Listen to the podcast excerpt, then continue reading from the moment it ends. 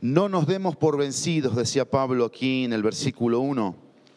La frase que aparece aquí en la NBLA es no desfallecemos. En la, en la 60 creo que dice no desmayamos. En la NBI no nos desanimamos. Y en la NTV nunca nos damos por vencidos. Esa va a ser la idea de todo este, este mensaje de 2 de Corintios capítulo 4, desde el versículo 1 hasta el versículo 18, aunque en el contexto aquí es hasta el capítulo 5, versículo 10. Eh, Sin embargo, este servidor va a estar compartiendo el capítulo 4 de Segundo de Corintios. Segundo libro de Corintios en donde Pablo hace una segunda visita, era la intención de él. Muchas cosas estorbaban el caminar del apóstol Pablo. Fue utilizado el apóstol Pablo para llevarles el mensaje del Evangelio a los corintios. Un puerto, un puerto en donde lo que más se promovía era la inmoralidad sexual, eran esclavos del sexo, pero también la idolatría. Eran esclavos de los ídolos, diferentes tipos de ídolos.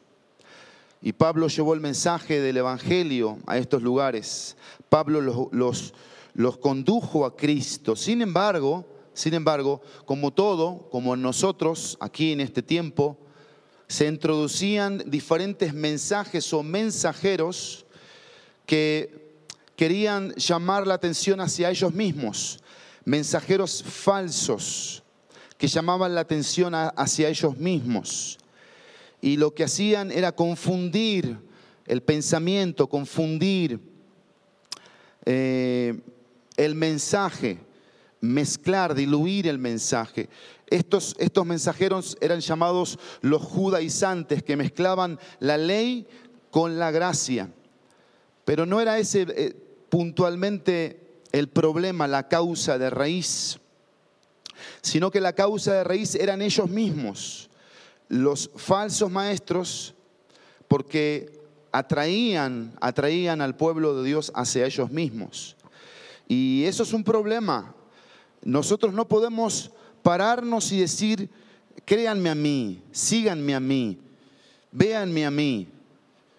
Eh, sin embargo, hoy abunda mucho de esos. Muchos hombres que se promueven a sí mismos, que se endiosan, que se engrandecen. Y Pablo aquí en el capítulo 4 va a alentar a los corintios a pensar en algunas cosas que evidentemente podrían estar causando cierto desánimo en, el corazón de él. Sin embargo, Pablo sabía en quién creía. Pablo tenía bien identificado el glorioso mensaje que un día había llegado a su vida. Y vean lo que dice el capítulo 3, versículo 12. Teniendo por tanto tal esperanza, hablamos con mucha franqueza. Ese era Pablo. Por la esperanza, por la esperanza Pablo usaba la franqueza, que es la sinceridad, la transparencia. El capítulo 2, versículo 17,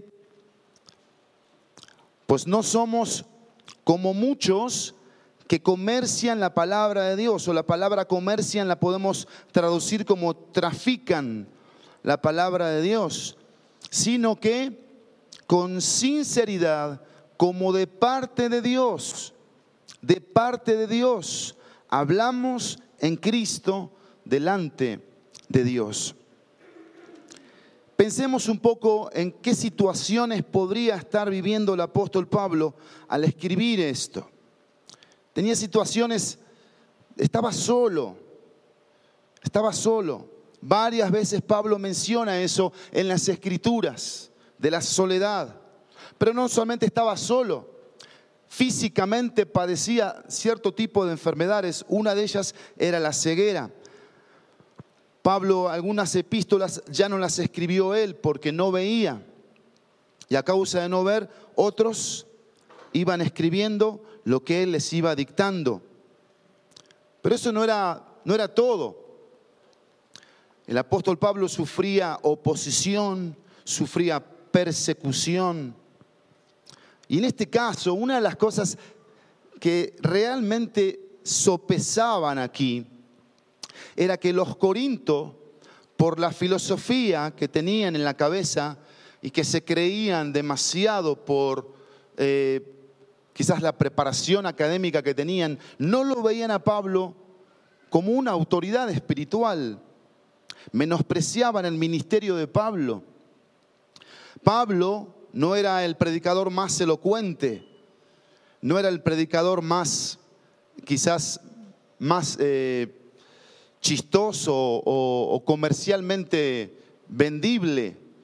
Pablo era un predicador tosco, que hablaba, como dice aquí, con franqueza, la verdad de Dios y que tenía temor delante de Dios al comunicar el mensaje. Y es interesante que hoy lo que más vende es lo más mentiroso, es lo que más vende. No es propiamente la verdad la que más se vende. Por poner un término vender, entiéndase que no estamos hablando de venta, esto no se vende. Sin embargo, lo que más hoy se cree es la mentira y no la verdad. Y aquí estaba Pablo introduciendo este mensaje y dice Pablo, por tanto, pensando en lo que acabo de decir, ¿qué dijo en el capítulo 3? Pablo en el capítulo 3 estaba hablando de aquello que transformaba la vida de las personas. ¿Qué transforma la vida de la persona, de una persona? La justicia de Dios. Una justicia que perdona al pecador. Pero no solamente una justicia que perdona al pecador, una justicia que limpia al pecador. Una justicia que purifica al pecador. Una justicia que pone en el corazón del pecador una convicción, una posición de quién es Dios, quién es ese pecador, y por qué está donde está, lo ubica a ese pecador. Pablo dice, por tanto, puesto que tenemos, y Pablo va a empezar a enumerar cosas, esta palabra tenemos, tú la vas a ver repetida en el versículo 7, pero tenemos, tenemos. Porque Pablo, si hay algo que va a hacer aquí es pensar en la presencia de Dios ante cosas que podían desanimar su corazón, que era lo que él tenía. Lo primero que tenemos es a Cristo, es la salvación. Por eso dice Pablo que según hemos recibido misericordia en el versículo 1, hemos recibido misericordia. Y si tú estás aquí en esta hora, tentado a desanimarte, a desfallecer, a deprimirte o si estás hoy ya deprimido, desanimado, queriendo tirar la toalla, la palabra de Dios nos quiere hacer pensar en lo que tenemos, qué es lo que tenemos. Y una de las cosas que tenemos, que es lo más valioso, el tesoro más preciado, es a Cristo. Tenemos a Cristo. Y con solo Cristo en nuestra vida es suficiente para estar de pie, para estar motivados, entusiasmados, para ver hacia adelante, para tener esperanza, para confiar, estar seguros, solo con Cristo. Y Pablo habla de un ministerio aquí. Dice, por tanto, puesto que tenemos un ministerio, ¿cuál era ese ministerio del cual Pablo estaba hablando aquí? ¿De qué ministerio estaba hablando Pablo aquí? El ministerio de Cristo en nosotros y a través de nosotros. Porque cuando Cristo viene a una vida, no viene simplemente para bendecir esa vida. La palabra de Dios dice que yo te voy a bendecir para que seas bendición. Y ahí es donde el cristianismo muchas veces está con signos de preguntas. Porque tú preguntas, ¿tú eres cristiano? Sí. ¿Vives para Cristo? Mm, más o menos. Si tienes a Cristo, en automático tienes que vivir para Cristo. Y Pablo dice, tenemos un ministerio. ¿Cuál es ese ministerio? Vivir para Cristo. Que a través de nosotros Cristo pueda ser revelado, Cristo pueda ser manifestado, su gloria, su luz, su bondad, su verdad, su misericordia, su justicia, su santidad, su pureza. Ese es el ministerio. Y eso a Pablo lo animaba. ¿Qué te anima hoy a ti? ¿Qué es lo que te anima hoy a ti? ¿Te anima este ministerio? ¿Te anima que tienes a Cristo y que al tener a Cristo tienes un propósito por el cual vivir? ¿Tienes una responsabilidad? ¿Tienes un llamado? Dice el texto, según hemos recibido misericordia.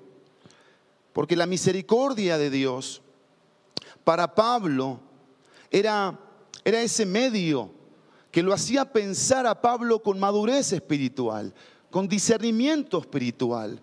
Porque la misericordia aquí nos habla de la humildad en el corazón de un hombre que no se creía nada, no se creía más que nada ni que nadie. Lo más importante era Dios, era Cristo, era, era su misericordia y todos los ministerios que vienen cuando recibimos a Cristo.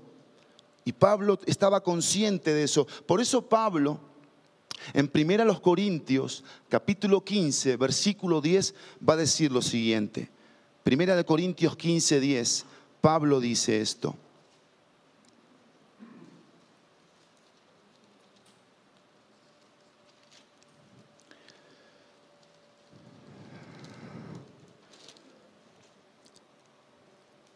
Pero por la gracia de Dios soy lo que soy y su gracia para conmigo no resultó vana. Antes bien, he trabajado mucho más que todos ellos, aunque no yo, sino la gracia de Dios en mí. Pablo entendía que su confianza, su seguridad, su fundamento como ministro, como siervo de Dios, como apóstol, como un hombre nacido de nuevo. Era la misericordia de Dios, era la gracia de Dios. Y Pablo sabía que no tenía que poner nunca, pero nunca la confianza en Él, la expectativa en Él, y ni aún en lo que Pablo hacía. Vean conmigo, por favor, primera de Timoteo, capítulo 1. Primera de Timoteo capítulo 1, versículo 12. ¿Por qué daba gracias el apóstol Pablo?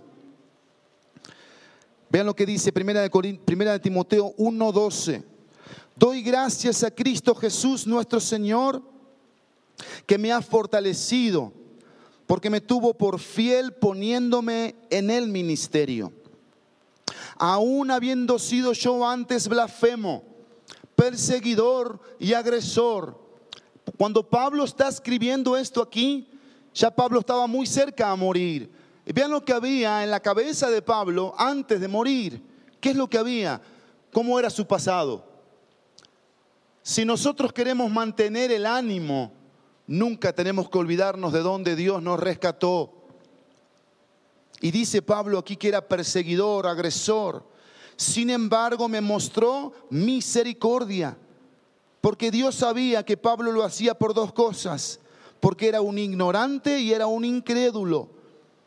En nuestro pasado había incredulidad y había ignorancia, pero la gracia de nuestro Señor fue más abundante, siempre ha sido así la gracia de Dios es más abundante que nuestra miseria, que nuestra pecaminosidad, que nuestra, naturaleza caída, baja, pobre siempre es más. Y cuando un hombre es regenerado, cuando un hombre es nacido de nuevo, cuando un hombre es alcanzado por esta gracia, por esta misericordia, tiene siempre presente esto, que la gracia de nuestro Señor siempre es más abundante. Y eso lo mantiene de pie para servir al Señor, para poner su mirada en lo que debe poner su mirada, que es en las almas que se pierden, que necesitan el Salvador, que es en lo eterno y no en lo temporal. Con la fe, dice el, el apóstol, y el amor que se hallan en Cristo Jesús. Pablo entendió que aún la fe, que es un don de Dios, que se le colocó en su corazón para creer en Cristo, no era propia, era de Dios. Todo lo que en nosotros hay bueno es por Dios. Nada es propio. Y Pablo lo entendía. Se hallan en Cristo Jesús. Palabra fiel y digna de ser aceptada por todos. Cristo Jesús vino al mundo para salvar a los pecadores, entre los cuales yo soy el primero. Porque Pablo contaba su testimonio, pero Pablo también anunciaba a Cristo cuando contaba su testimonio. Presten atención a esto, familia, porque a veces le pedimos a alguien que cuente su testimonio de salvación y no sabe cómo contarlo. No sabe cómo narrar un testimonio de salvación. Yo te pido ahora, ven, por favor, narra tu testimonio de salvación. ¿Qué dirías? ¿En dónde centrarías el testimonio? ¿En quién lo centrarías? Ve lo que hace Pablo aquí. Pablo centró el testimonio en Cristo. Pablo no exaltó su pasado, Pablo se avergonzaba de su pasado. El lunes Dios me permitió estar en el campamento y estuve en la noche de bienvenida y Dios me permitió escuchar dos testimonios de dos jóvenes. Una, una hija de un pastor y el otro, el hijo del director de Palabra de Vida. Y yo cuando escuché los dos testimonios dije, con esto tienen mis jóvenes de la iglesia. Con esto. Ya se pueden volver a casa. La verdad, ¿eh? Dos testimonios impactantes. Impactantes. De darse cuenta de los, de los falsos que eran, de lo hipócritas que eran, de la apariencia que mostraban, de algo que no eran, que estaban en un lugar y odiaban a Dios uno dijo eso, yo odiaba a Dios porque no tenía amigos, porque mis amigos me rechazaban. Pero un día se dio cuenta que estaba perdido. Y eso es lo que tú y yo tenemos que entender. Quizás hoy estás acá, estás y quizás estás perdido. Estás perdido. Pero Cristo te ama y Él tiene un plan perfecto para tu vida y te quiere alcanzar con su gracia, con su misericordia. Quiere perdonar tus pecados, quiere darte salvación, quiere darte gozo, quiere darte plenitud, quiere darte paz, quiere darle sentido a tu vida. Versículo 16. Sin embargo, por esto hallé misericordia. Vean el propósito de la salvación.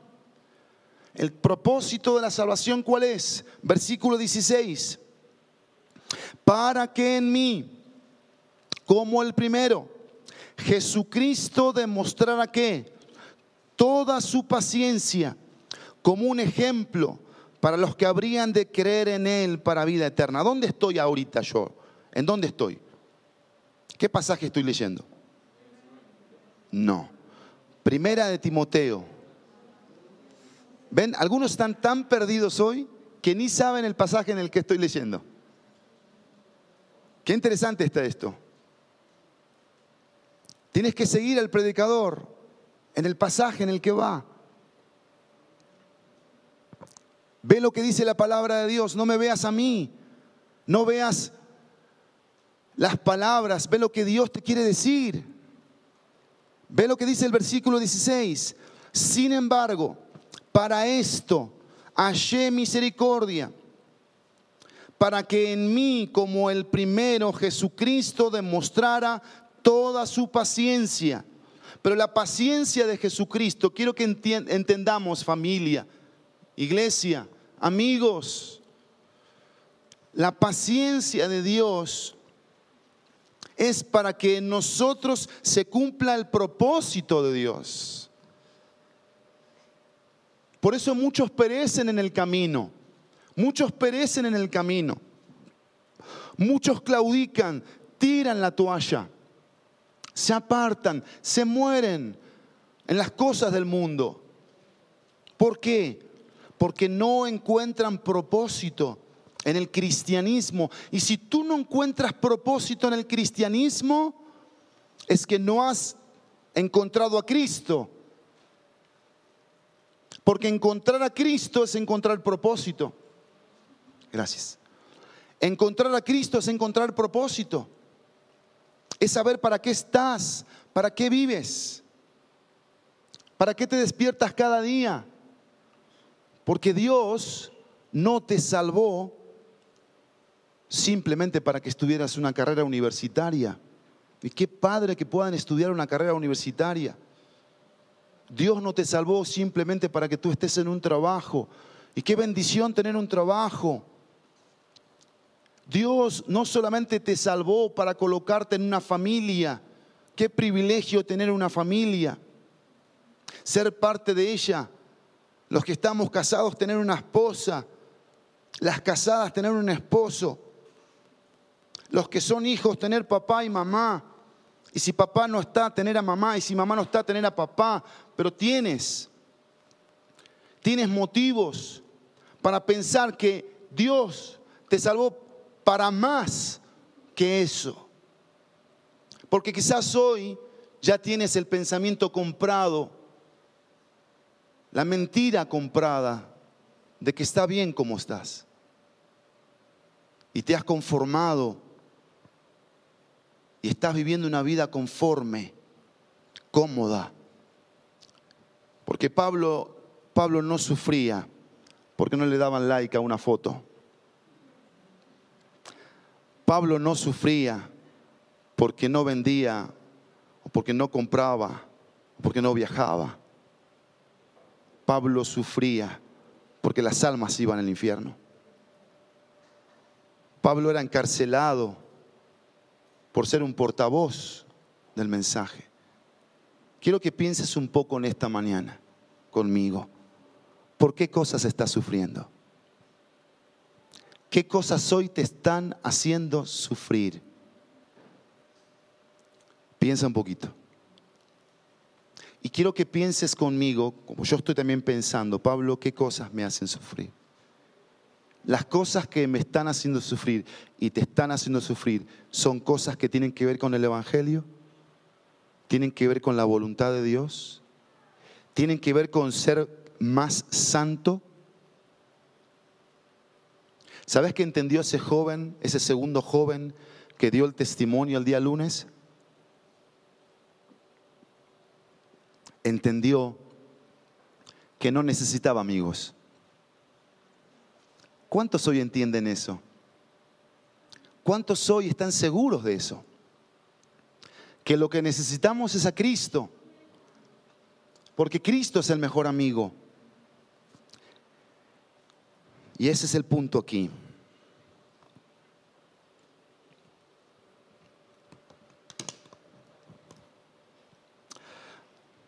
Déjenme terminar el versículo 17 porque dice el versículo 16 para terminar, toda su paciencia como un ejemplo, vean lo que dice ahí, para los que habrían de creer en Él para vida eterna. ¿Ves el propósito? ¿Conoces a Cristo? ¿Crees en Cristo? ¿Compartes a Cristo? Ese es el propósito. Eso es lo que lo mantenía Pablo de pie, animado. Versículo 17. Por tanto, al Rey eterno, inmortal, invisible, único Dios, a Él sea honor y gloria por los siglos de los siglos. Amén. Ese era el propósito. Por eso vivía Pablo, para darle honor y gloria al que es inmortal, al que es, invisible, al que vive por los siglos de los siglos. Y por eso Pablo dice en 2 Corintios capítulo 4, versículo 1, por tanto, puesto que tenemos este ministerio, según hemos recibido misericordia, no desfallecemos. Lo que Pablo está diciendo aquí, para concluir, yo entiendo que la misericordia de Dios se manifiesta en mi vida para salvarme, para perdonarme, para colocarme en una posición. Yo sé que tengo un propósito por el cual vivir hay cosas que me pueden desanimar a mi alrededor, internamente hay cosas que me pueden deprimir, producir tristeza, pero Pablo decía, yo no me voy a cobardar del llamado que Dios me hizo. Porque el llamado más importante que Dios le hizo a Pablo y que Dios me hizo a mí y que Dios te hizo a ti como su hija y como su hijo es a que vivas para Cristo, que vivas para la gloria de Cristo, que vivas como un hijo de Dios. Ese es el principal llamado. Y Pablo decía, yo no me voy a cobardar de esto, yo no voy a tener miedo de esto, sino que voy a ser valiente, me voy a forzar para vivir para Cristo, para ser un genuino seguidor de Jesucristo, porque hay muchos falsos seguidores, muchos falsos maestros. Por eso Pablo dice en el versículo 2, más bien hemos renunciado a lo oculto y vergonzoso, no andando con astucia, ni adulterando la palabra de Dios, sino que mediante la manifestación de la verdad nos recomendamos a la conciencia de todo hombre en la, en la presencia de Dios. Pablo sabía que estos falsos predicaban un mensaje que aparentaba algo que no era. Y por eso Pablo dice, yo soy una carta que todos pueden leer. Soy un hombre sincero, dice Pablo.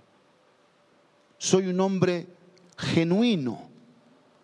No hay falsedad en mi persona. Pero quiero que entiendas algo. Cuando Pablo hablaba de esto, hablaba de dos cosas. Dos cosas. Número uno, número uno, la vida de Pablo. Pablo daba un testimonio veraz de que Cristo era su rey, de que Cristo era su dueño, su amo, su Señor, su Salvador, su pasión, su motivación principal. Pero en segundo lugar, porque esto es importante que entendamos todos aquí. Porque todos aquí tenemos la misma vocación, llamado y responsabilidad que este hombre que está aquí. No hay acepción de personas. Y es este. Primero la vida. Segundo el mensaje.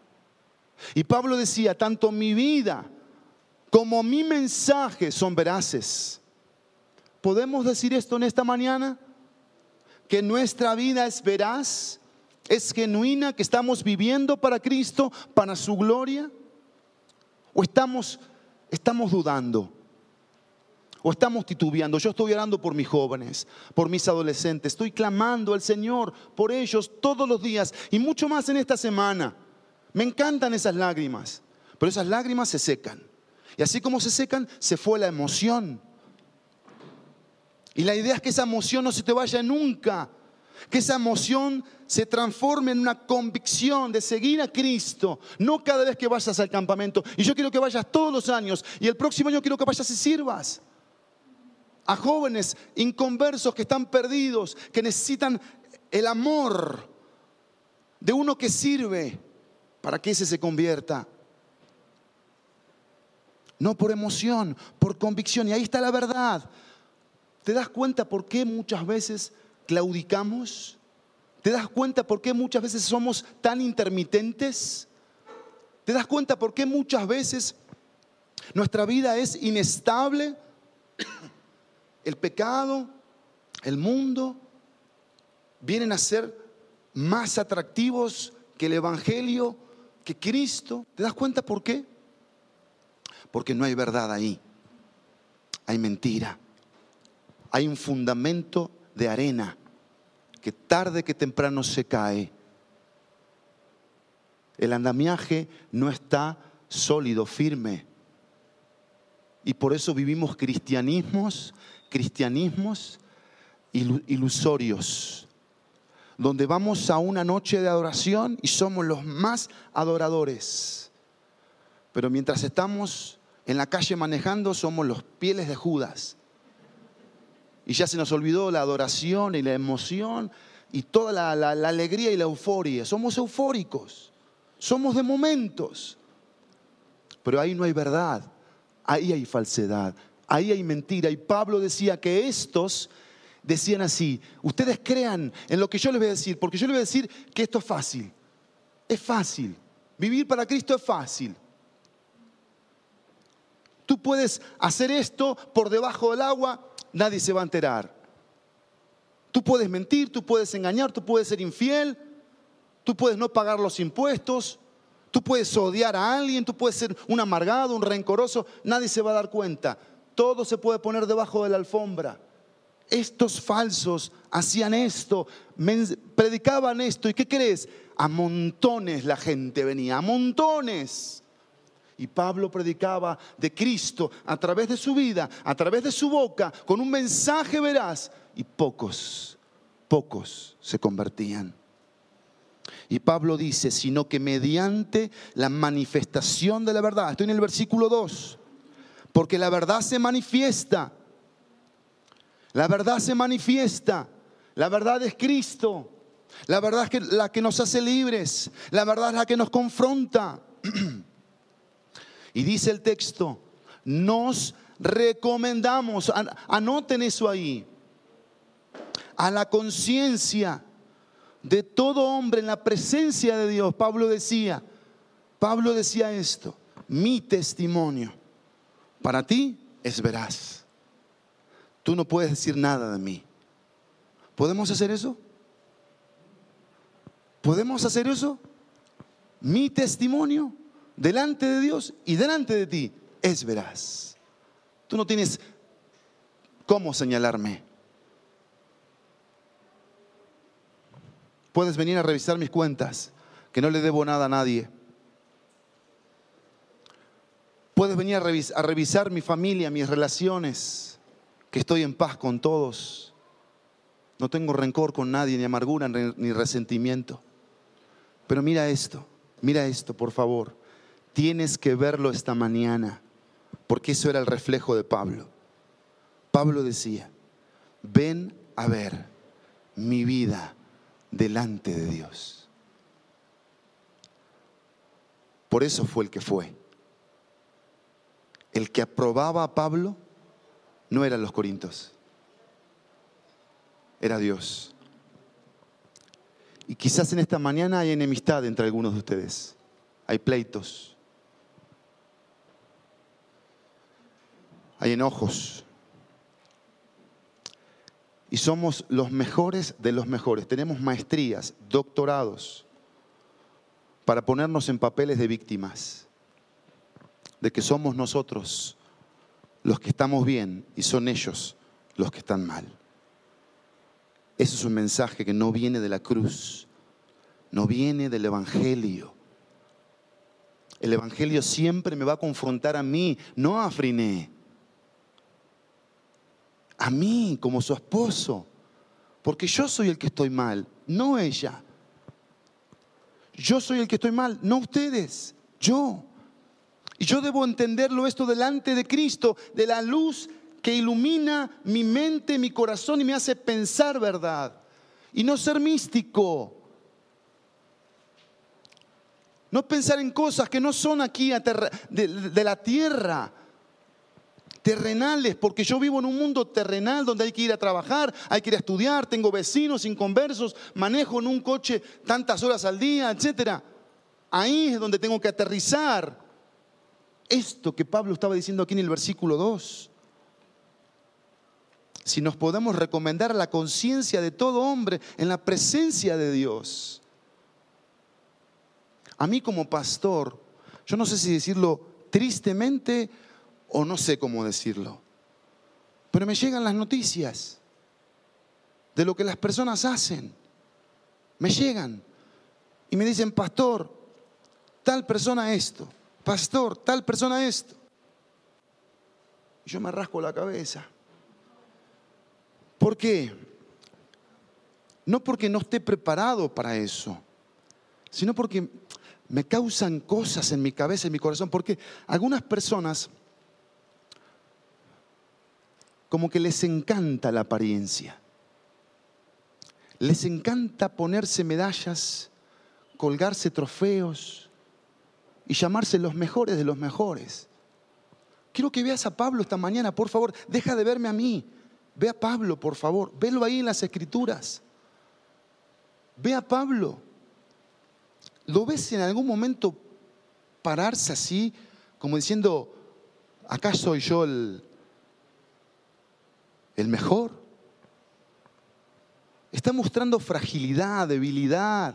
Está mostrando ternura hacia Cristo y hacia los Corintios, que eran unos canijos tremendos. Y dice el versículo 3, Ve el corazón, ve la carga que a Pablo lo motivaba para no desanimarse, para no ser un cobarde, para no desmayar.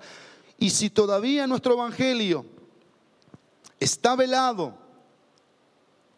no se deja ver, a los corintos les estaba hablando que habían escuchado el evangelio, que habían profesado fe, como yo te hablo hoy a ti en esta mañana, que has profesado fe, que manifiestas creer en Cristo, dice Pablo, si tu testimonio es pésimo, si no puedes sostener lo que hablas y cómo vives, estás mal, dice Pablo. Eso es pecado, eso no glorifica a Dios y no estás en esta tierra para vivir de esa forma. Te tienes que definir, dice Pablo. No puedes seguir así, dice Pablo. Porque evidentemente lo que a ti te desanima, dice Pablo, no es la causa del Evangelio. Naturaleza egoísta, caída, pecaminosa. Ah, pero sí nos damos golpes de pecho. Ay, pobrecito de mí. Y dice Pablo, versículo 3, y si todavía nuestro evangelio está velado, encubierto, no se deja ver, para los que se pierden está velado. ¿Por qué? Porque estos creían la mentira y seguían a los falsos, como hoy. ¿Cuántos miles y miles y cientos no siguen a los falsos? Y dice Pablo, acá está la razón, versículo 4, en los cuales, ¿quiénes? Los que se pierden. Por favor, por favor, préstale atención a esa palabra en esta mañana. Se pierden. ¿Qué crees que significa eso? ¿Qué crees que Pablo estaba sintiendo cuando ponía esa palabra ahí? Porque esto no es una palabra para rellenar una oración. A Pablo esto lo, lo ponía triste, lo quebrantaba, lo hacía llorar, lo hacía sentirse mal. Esto era que la gente se perdía, se iba al infierno, como hoy muchos están perdidos, como el hijo pródigo fuera de casa y como en lo que la familia del hijo pródigo adentro también. que la gloria de Dios hoy pueda tocar tu alma. Versículo 4, en los cuales el Dios, en minúsculas, Satanás, el padre de mentiras, el príncipe de las tinieblas, el Dios de este siglo, dice, ha cegado el entendimiento de los incrédulos para que no vean el resplandor del Evangelio, de la gloria de Cristo. Ve el ministerio de Satanás. ¿Qué eficaz está haciendo? Porque nosotros como iglesia estamos bien cómodos aquí, domingo en la mañana. Bien tranquilos, bien a gusto. Y ya ahorita mismo deberíamos estar pensando en qué pecados están estorbando para que no seamos ministros de Cristo que ejerzamos un ministerio de salvación, donde extendamos el Evangelio a los perdidos, donde tengamos verdaderamente una carga por las personas que se están perdiendo. Pero quiero que entiendas que como pastor, hoy la carga yo la siento por ti. La siento por ti porque como pastor no te estoy viendo enfocado en esto.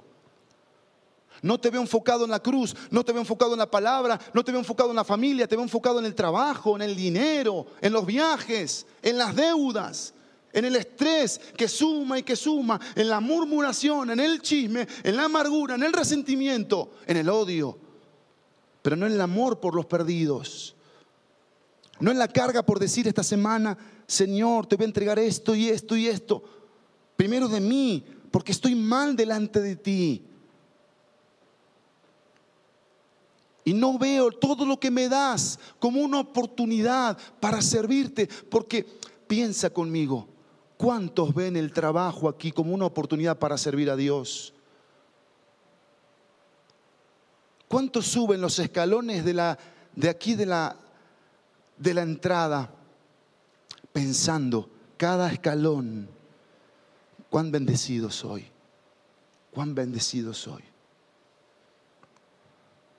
Cuántas cosas Dios ha derramado en mi vida y vengo a su casa para adorar, para agradecer, para poner mis ojos en Él.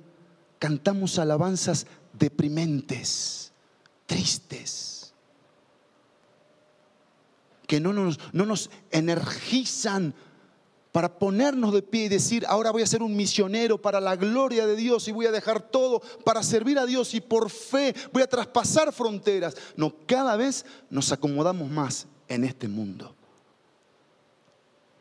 Y por eso el Dios de este siglo es tan eficaz. Hay filas, escucha bien, filas y filas y filas para entrar a una universidad.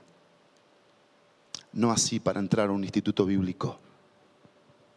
No así para pertenecer a una agencia misionera a la que tú vas a estar reportando cada seis meses cómo vas, qué necesitas. ¿Sabes que esto sigue siendo una triste estadística hoy? Más de 1.500 pastores renuncian al ministerio. Y las esposas de esos pastores, ¿sabes qué dicen? Que fue la peor decisión de sus vidas, dedicarse al ministerio.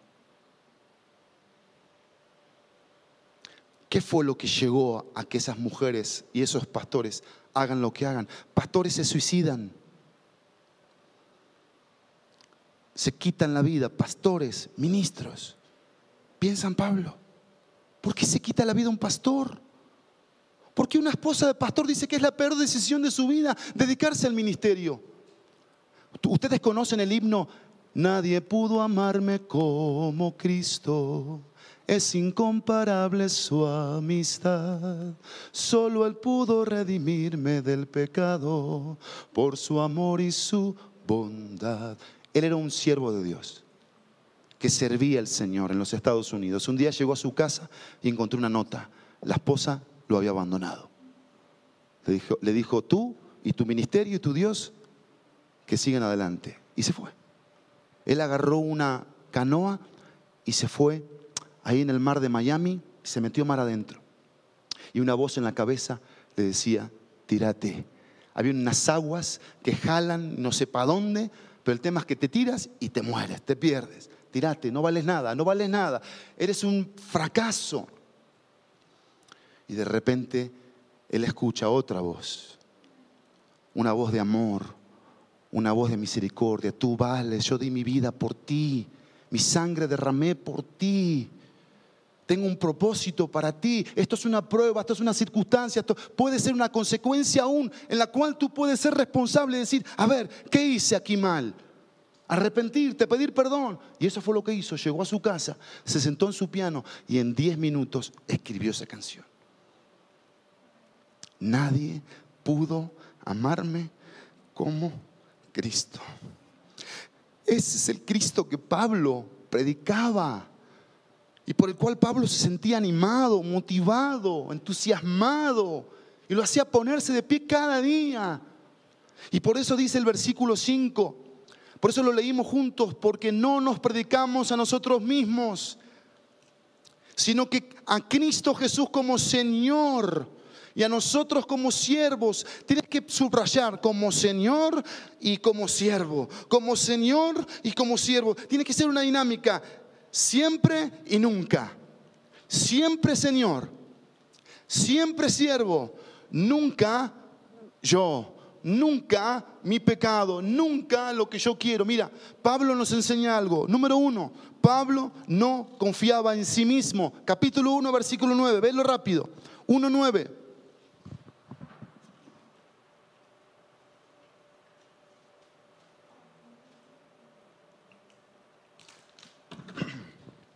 Dice 1.9, de hecho, dentro de nosotros mismos ya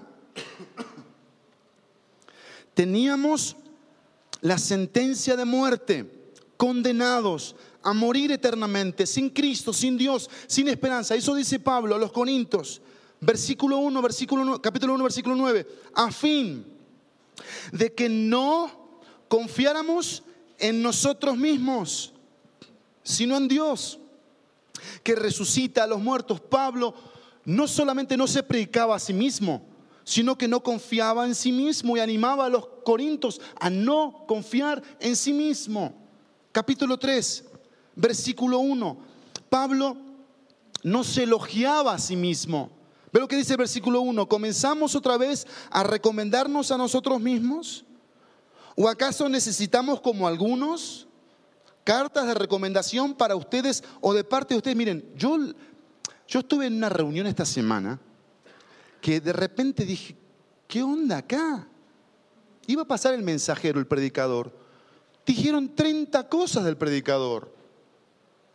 30 cosas, ¿qué es esto? ¿Qué es esto? ¿Qué es esto? ¿Qué es esto? ¿Qué acá? ¿Qué allá? Papá, papá.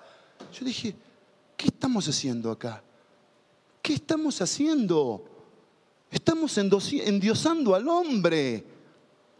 Ponte a pensar en el, en el hombre que va a pasar a predicar cuando te dicen tantas cosas bonitas de él. ¿Qué dice Pablo?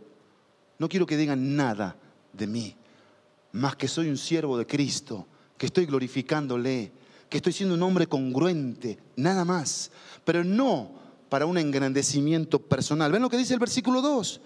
Ustedes son nuestra carta escrita en nuestros corazones, conocida y leída por todos los hombres, siendo manifiesto que son carta de Cristo, redactada por nosotros, no escrita en tinta, sino con el Espíritu del Dios vivo. No en tablas de piedra, sino en tablas de corazones humanos. Esta confianza tenemos hacia Dios por medio de Cristo. No que seamos suficientes en nosotros mismos para pensar que cosa alguna procede de nosotros, sino, es que, sino que nuestra suficiencia es de Dios. Lo que Pablo está diciendo aquí, que cuando nosotros nos elogiamos a nosotros mismos y empezamos a necesitar apapachos de otros, amor de otros, atención de otros, Cristo quedó fuera de la ecuación. Ya no necesito solamente a Cristo, necesito que el pastor me venga a visitar y que me aconseje, que me disipule, y si no lo hace, yo me voy de la iglesia. Ah, pero sigo en el grupo de comunión. Eso es interesante, ¿no? Si ya no estás en la iglesia, si no quieres ser parte de la iglesia, ¿por qué sigues en el grupo? No pasa nada. Yo voy a ser siempre tu amigo. Siempre quiero ser tu amigo. Siempre te quiero amar. Porque Dios me pide eso, amarte. Y como decía Pablo, aunque amando más, sea amado menos. No importa. Dios nos pide eso. Y termina Pablo diciendo, no solamente yo no confío en mí mismo, yo no me elogio a mí mismo, y dice Pablo en el versículo 5, yo no me predico a mí mismo. Yo no estoy para hablar de mí, dice Pablo, y jactarme delante de ustedes. Pablo da listas aquí que las vamos a leer en el transcurso de estos domingos, de las cosas que vivió. Aquí en este capítulo tenemos una lista. Pero Pablo lo que decía en este versículo 5, sino a Cristo Jesús como Señor y a nosotros como siervos de ustedes, por amor de Jesús. Subrayen esta frase. Esta frase que está aquí en el versículo 5. Como siervo de ustedes, por amor de Jesús. ¿Cuántos quieren ser siervos de Dios aquí? ¿Cuántos quieren decir, aquí, envíame a mí? Dale, dale, más arriba, más arriba. ¿Cuántos quieren ser siervos de Cristo aquí? Tenemos que tener esto como una convicción. Siervo de ustedes, por amor a Jesús. ¿Qué significa eso? Que si este flaco no es lo que debería hacer, ¿yo qué tengo que hacer como siervo? Amar a Dios sobre todas las cosas servirle a Él. En algún momento, en algún momento, la luz va a llegar a su vida. Lo va a tocar y lo va a transformar. Y si tengo hoy una prueba dificilísima en mi vida, pero bien difícil en mi vida hoy, yo tengo que hacer lo mismo. Tengo que amar a Dios. Tengo que servir a los demás. Porque yo no fui rescatado, yo no fui salvado para que coloquen sobre mí títulos. No los necesito. Eso decía Pablo. No los necesitamos. El mejor título que alguien te puede decir es siervo de Dios. Y como dijo Jesús, siervos inútiles. Porque solo hacemos lo que tenemos que hacer. No somos de los que hacemos más y más y más y más y más, ¿sí o no? ¿Cuántas bancas hoy vacías, no? Hoy como que la iglesia como que vivió un éxodo. Y para muchos, con todo el amor lo digo, y esto va a quedar grabado, se vuelve un deporte ausentarse de la congregación. Un deporte, un hobby, un hábito que no viene de Dios. Se ausentan por cosas que el mundo pone en sus vidas. Y no están en la casa de adoración, de oración, buscando a Dios, entregándole a Dios lo que a Él le corresponde. Un solo día puso, uno, séptimo. Seis, haz lo que quieras, el séptimo. Ven a mi casa, respira en mi presencia, reflexiona conmigo, ponte a cuentas conmigo, dice Dios. Y por eso termina el versículo 6 diciendo, pues Dios que dijo, de las tinieblas resplandecerá la luz, es el que ha resplandecido en nuestros corazones. ¿Para qué? Para iluminación del conocimiento de la gloria de Dios en el rostro de Cristo. Me encanta este último versículo con el que termina Pablo aquí, con el que quiero terminar yo aquí. Porque aquí este versículo es un versículo que Pablo toma como referencia a Génesis capítulo 1, versículo 2 y 3, en donde Pablo dice, así como la tierra estaba desordenada y vacía, estaba sin forma, sin forma, lo primero que Dios dijo, sea la luz. ¿Y qué hubo? Luz en la creación. Pero quiero que veas la diferencia aquí. Ve la diferencia aquí. Porque aquí no es una tierra que tiene un sol y tiene una luna y tiene estrellas que iluminan. Dice aquí el versículo 6, con esto concluyo, pues Dios que dijo, de las tinieblas resplandecerá la luz. Mira, Pablo estaba aquí hablando de cosas que eran de tinieblas. El Dios de este siglo ha cegado, no ven, están ciegos, hay obscuridad, hay algo que en los corazones estorban para que no vean quién es Cristo, quién es Dios, cuál es el glorioso evangelio que decía Pablo. Pero dice el versículo 6, pues Dios que dijo que de las tinieblas, Dios lo dijo, de su boca salió. ¿Qué dijo Dios? De las tinieblas resplandecerá la luz. ¿Ven lo que dice el texto? Es el que ha resplandecido ya no en la creación, sino en dónde? En nosotros. Es decir, ¿para qué está Dios en tu corazón? Para que resplandezcas. Dice, para que, dice, resplandeció en nuestros corazones para iluminación de un propósito del conocimiento de la gloria de Dios en el rostro de Cristo. Y por eso Pablo usa el ejemplo de Moisés, ¿te acuerdas? Que subía, estaba con Dios, bajaba y se ponía un velo. Ya ese velo no lo necesitamos. Ese velo era antiguo, ley, externo. Ahora nosotros estamos con Dios para que se note para que se note. ¿Lo vas a hacer esta semana? ¿Vas a estar con Dios? ¿Estuviste con Dios esta mañana? ¿Te encontraste con Él? Porque tú tienes que resplandecer.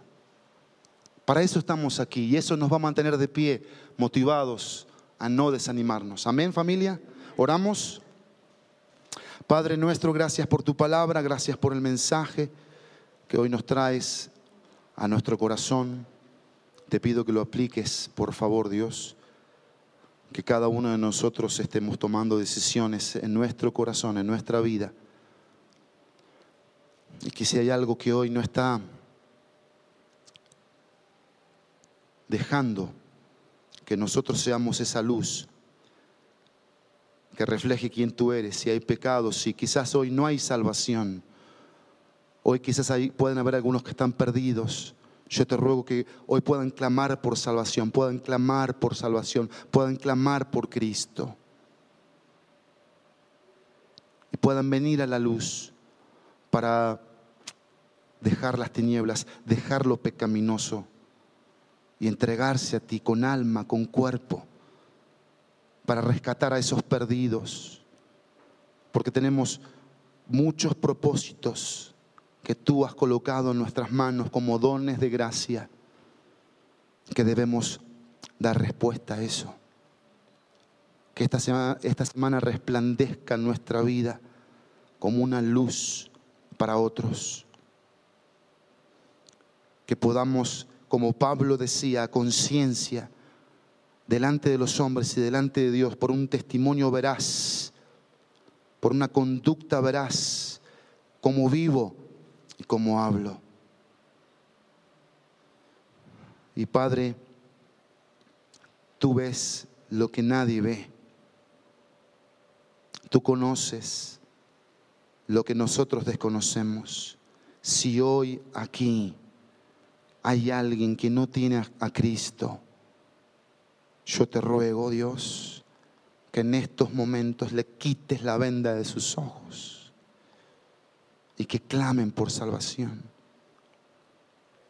Si estás esta mañana aquí y no tienes a Cristo, yo te pido, dile ahí en tu lugar, Cristo sálvame, Cristo perdóname, Cristo te necesito, clamo por salvación, clamo por tu perdón, por tu paz.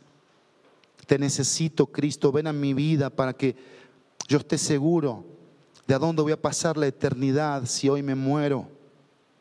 Quiero que seas mi Salvador, te necesito, Cristo. Sé que no te merezco, Cristo. Sé que no te merezco pero te necesito.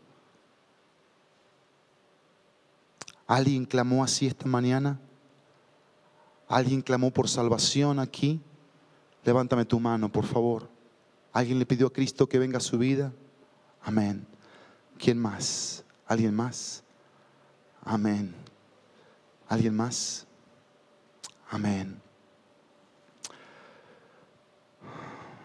Hagamos un propósito familia en nuestro lugar hagámoslo. Estemos a cuentas con Dios, tengamos un tiempo para orar, para estar con Dios. Amén.